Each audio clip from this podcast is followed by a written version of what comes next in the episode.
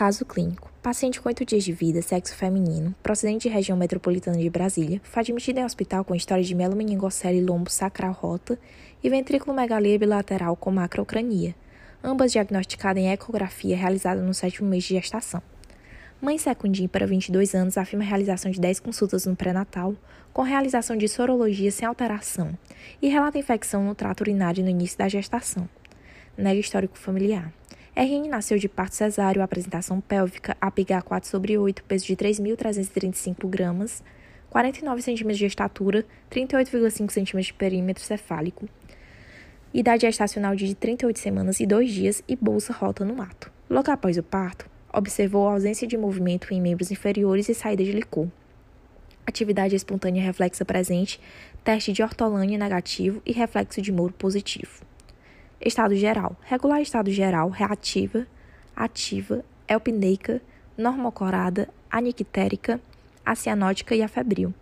Presença de catéter umbilical. Sinais vitais. FC 178 batimentos por minuto, FR 40 e RPM, SO2 100%, PA 79 vezes 60 milímetros de mercúrio e temperatura 36,2 graus Celsius. Caso clínico: espinha bífida. O termo espinha bífida refere-se às condições clínicas caracterizadas por uma fissura da coluna vertebral, associada ou não à protusão meníngea e de estruturas neurais.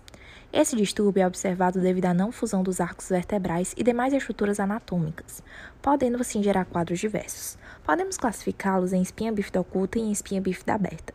A primeira consiste no defeito do fechamento do tubo neural na topografia da coluna vertebral, mas que, que apresenta essa região coberta pele íntegra e normal. Por exemplo, a meningocele, cujo quadro é marcado pela protusão da dura mater e de conteúdo licórico. Por sua vez, a espinha bífida aberta, sem cobertura por pele normal, tem como exemplo a mielomeningocele, na qual a protusão da dura mater associa-se à protusão das raízes nervosas e de parte da medula.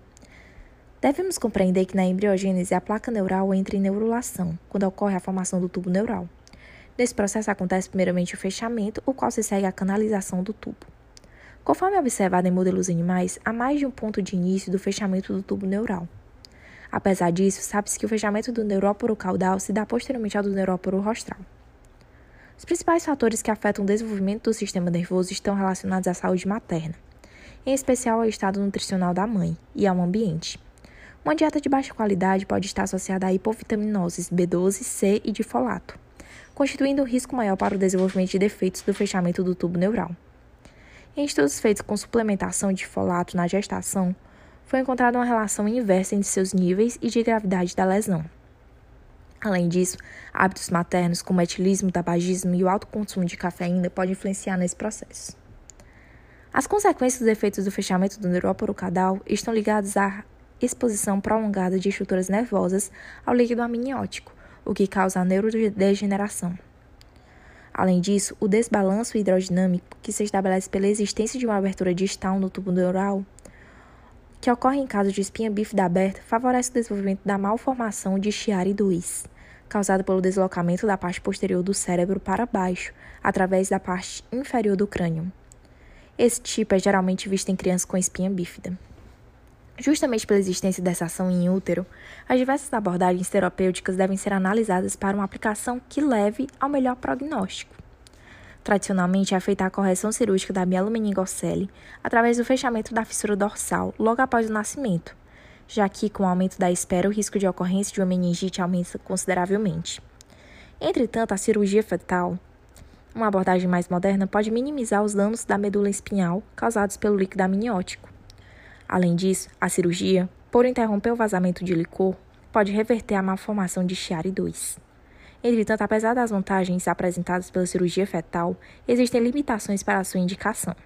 A cirurgia tem que ser realizada entre a 19 e a 25ª semana de gestação, somente em fetos com lesão em S1 ou acima e com herniação do conteúdo encefálico confirmada em ultrassom pré-natal e ressonância magnética gestações múltiplas, placenta prévia, história de parto prematuro, diabetes gestacional, sorologia positiva para HIV e hepatites B e C são alguns dos fatores de contraindicação do procedimento. Além disso, os procedimentos intraútero estão relacionados à maior chance de nascimento pré-termo. Vale salientar que a correção pós-natal da mielomeningocele, por sua vez, é mais segura. Na evolução dos pacientes com mielomeningocele pode ser observadas diversas complicações, que vão desde o déficit neurológico até complicações genito-urinárias, bem como a deficiência do controle esfincteriano, vesical e anal. Ressalte-se que o comprometimento da função do sistema nervoso gera constipação devido às alterações sensitivas e motoras. Como já descrito, o déficit neurológico abaixo da lesão requer diversos cuidados, como o uso de fraldas em caso de incontinência urinária. Além disso, é necessária a existência de uma equipe multidisciplinar que inclua neurocirurgião pediátrico, urologista, cirurgião ortopédico e enfermeiras para os cuidados mais intensos.